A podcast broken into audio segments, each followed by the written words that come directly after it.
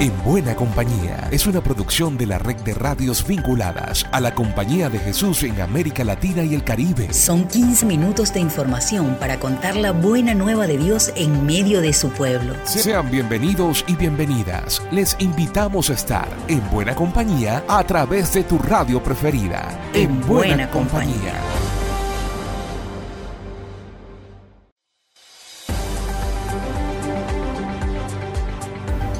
Queridas hermanas y hermanos en Cristo Jesús, sean bienvenidas y bienvenidos a la entrega número 73 en Buena Compañía. Con todos ustedes en América Latina y el Caribe hemos hecho este caminar desde el Evangelio. Acompáñenos en esta maravillosa aventura. Caritas ha sido uno de los rostros más amorosos de la acción social de la Iglesia en todo el mundo el padre Lucas López nos cuenta que el Papa Francisco le saludó en sus 75 años. Un saludo Alexander.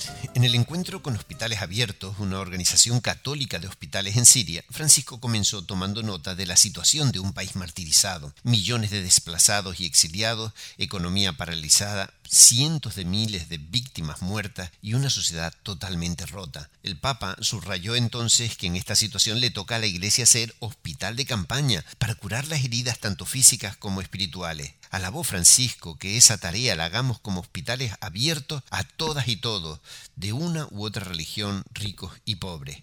También nuestras emisoras, Alexander, tienen que ser hospitales de campaña en buena compañía, que mucho dolor hay por nuestra América. Lucas López, del equipo CEPAL, para la red de radio jesuitas de América Latina y el Caribe. Desde Chile, nuestra compañera Ingrid Riederer nos comparte sobre lo interesante que resultó un debate escolar promovido por la Fundación Padre Hurtado. Dos colegios regionales e íntegramente formados por alumnas llegaron a la esperada final del torneo de debates interescolares más importante del país, jugado 2022. El Liceo Sagrado Corazón de Copiapó y el Colegio Marista de los Andes debatieron el martes 6 de septiembre, resultando como ganador el equipo del Liceo Sagrado Corazón de Copiapó, región de Atacama en el norte de Chile. Fueron 16 establecimientos educacionales seleccionados entre 30 que postularon en todo Chile, los que protagonizaron la tercera versión de Jugado 2022, Por ti, por mí, por todos, cuya temática no pudo ser más actual, ya que trató sobre igualdad de género e inclusión. Organizado por el Hogar de Cristo y la Fundación Alberto Hurtado, este año Jugado 2022 contó con el financiamiento de la Fundación Mustakis y el apoyo en la producción y difusión de base pública. En Jugado participan estudiantes secundarios de octavo básico a cuarto medio, quienes representan a sus establecimientos debatiendo sobre temas que afectan a nuestro país, teniendo en cuenta el legado del Padre Hurtado y los objetivos de desarrollo sostenible de la ONU para terminar con la pobreza y la desigualdad el año 2030. Es por eso que la temporada tuvo como sede oficial el edificio de la ONU. Sin duda para los colegios que llegaron a la gran final del martes 6 de septiembre, ese hecho fue de por sí todo un premio, independiente del lugar obtenido. Felicitamos al Liceo Sagrado Corazón por su logro. Desde la provincia chilena de la Compañía de Jesús informó Ingrid Riederer. Haití querido, un país caribeño que sigue sumergido en una profunda crisis. Sus obispos han dicho que sus gobernantes no pueden controlarlo se reporta desde Radio Marién en Dominicana, Pedro Martínez. Desde Radio Marién, la educadora de la frontera, en la frontera norte de la República Dominicana, Pedro Martínez. Obispos advierten situación de Haití es grave, piden medidas. La Conferencia Episcopal de Haití advirtió que la situación local es grave y llamó a todos los sectores nacionales a tomar las medidas necesarias para propiciar los cambios que el país necesita. La situación es grave, la miseria es dura, el pueblo necesita vivir y tiene todo el derecho a vivir con respeto y dignidad, dice un documento de la entidad que agrupa a los obispos católicos haitianos. Lo que sucede actualmente debe llevar a todos a asumir sus responsabilidades para contribuir a cambiar la imagen del país que se deteriora. Se hace el llamado para que todos se unan en el camino correcto, el camino de la verdad, la justicia y el desarrollo. A su juicio, La situación de miseria e inseguridad que prevalece muestra claramente que las autoridades estatales son incapaces de administrar adecuadamente el país. Entre otras cosas, la conferencia episcopal se queja por la reiterada actitud de locutores de radio que buscan involucrar a la Iglesia Católica en un expediente de tráfico de armas. Hay quienes han amenazado con atacar los edificios de nuestras iglesias, nuestras hermanas, nuestros sacerdotes, nuestros colaboradores y nuestras instituciones. Resalta para agregar a seguidas que la Iglesia Católica no está involucrada en el tráfico de armas. Destaca que la misión de la Iglesia Católica en Haití es servir a los habitantes de todas las regiones, en las ciudades y áreas remotas, por lo cual sus miembros están comprometidos con la obra de anunciar la buena nueva y evangelizar, pero también en los campos de la educación. Que la justicia haga su trabajo. Dejen de sembrar confusión en medio de la población. La difamación y la calumnia son pecados graves. Las noticias de la CEPAL las escuchamos a continuación. Gracias Alex. Iniciamos nuestro resumen semanal con la información de que el padre David Pantaleón, superior de los jesuitas en Cuba, se despide del país debido a que su permiso de residencia no fue renovado. En otras noticias, la Red Claver de Oficinas de Desarrollo y la Confederación Latinoamericana de Centros Ignacianos de Espiritualidad CLASIES realizaron sus respectivos encuentros anuales de coordinación y evaluación. Para todos los interesados ya está disponible el documento de trabajo sobre el Pacto Educativo Global en América Latina elaborado conjuntamente por la CEPAL y el Consejo Episcopal Latinoamericano CELAM, así como también el último video sobre el voto de pobreza jesuita, esta vez con el testimonio del padre Jorge Serrano. Para finalizar, queremos recordar que esta es la última semana para inscribirse en el curso virtual en acompañamiento en el apostolado de las migraciones, organizado por el Servicio Jesuita a Refugiados. Todas estas y otras informaciones pueden ampliarlas ingresando a nuestra página web jesuitas.lat. Informó para ustedes Tiffany Trejo del equipo CEPAL. En Ecuador, la Iglesia Católica reitera su compromiso de acompañar el diálogo entre el gobierno y movimientos sociales. Alexander Reyes de Irfeyal nos reporta.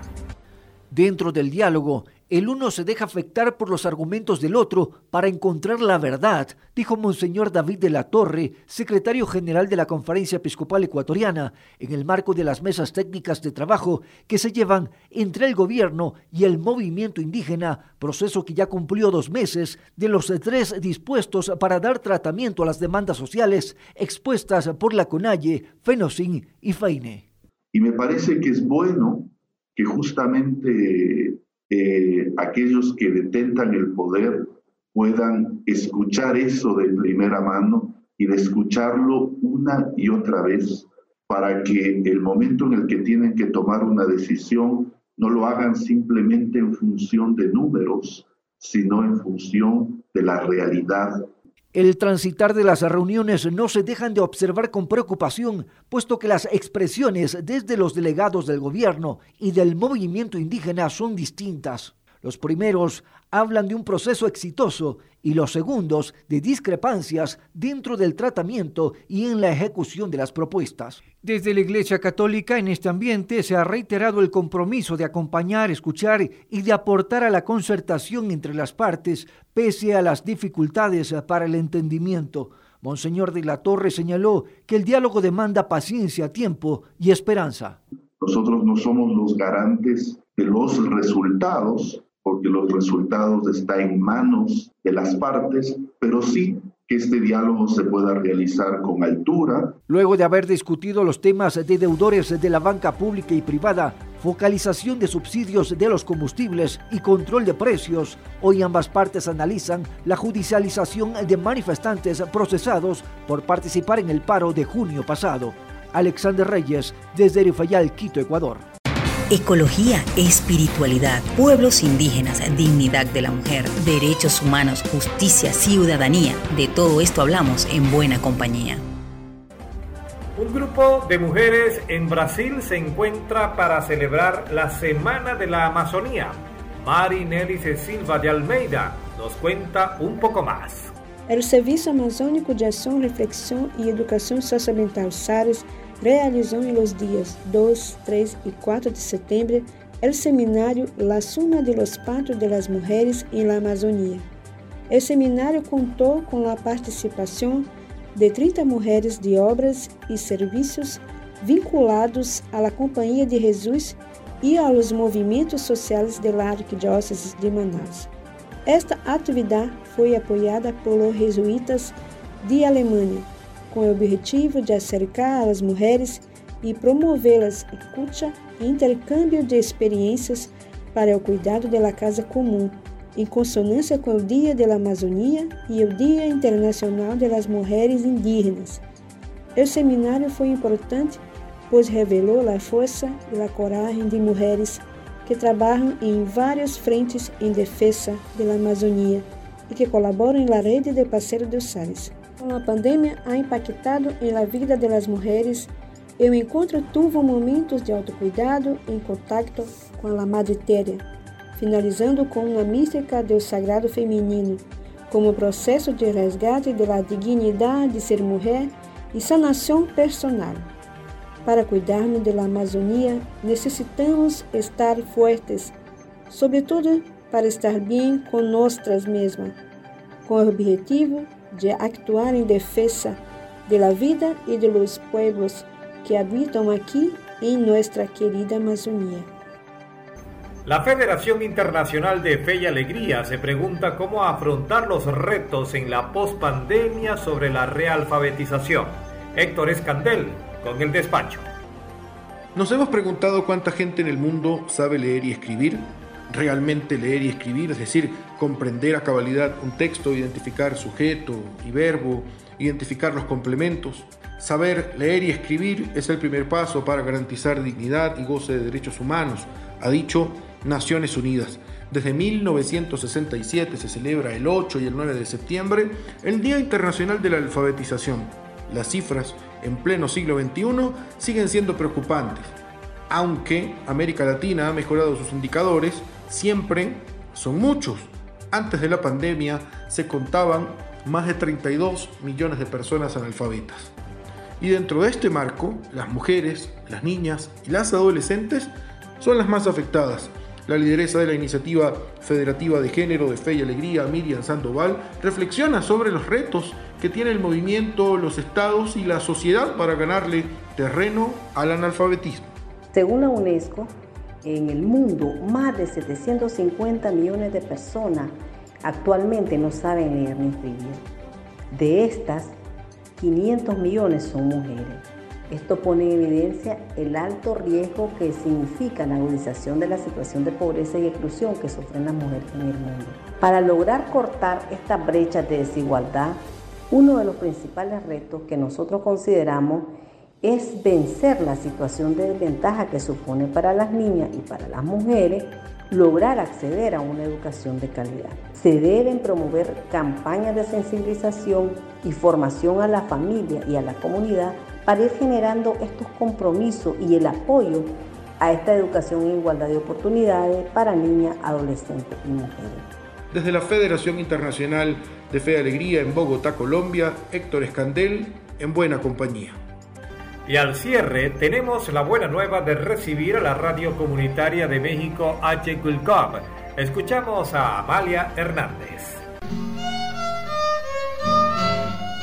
Radio Achlequilcop es una radio comunitaria conformada por 32 jóvenes voluntarios celtales, choles, elegidos por las comunidades para brindar un servicio a nuestro pueblo además del equipo base, que somos cuatro, y el equipo de consejo editorial, que está integrado por siete personas elegidos de las cinco regiones. Y está para fortalecer sus procesos sociales, culturales, educativos y organizativos. Su misión es ser una radio donde nuestras voces como comunidades de la región, participemos contando nuestra realidad para dialogar con los otros, compartir necesidades y fortalecer nuestra cultura indígena de la zona. Radio H. Lequilcop busca aportar al buen vivir, Lequilcush Lejalil, Islamalil Quinal de nuestra comunidad. Su visión de la Radio H. Lequilcop queremos ser un medio de comunicación referente que impulsa la armonía entre las personas, entre las comunidades y con la naturaleza. Una radio donde contamos nuestra historia, nuestro presente y nuestra manera de entender el mundo. La misión y visión de la radio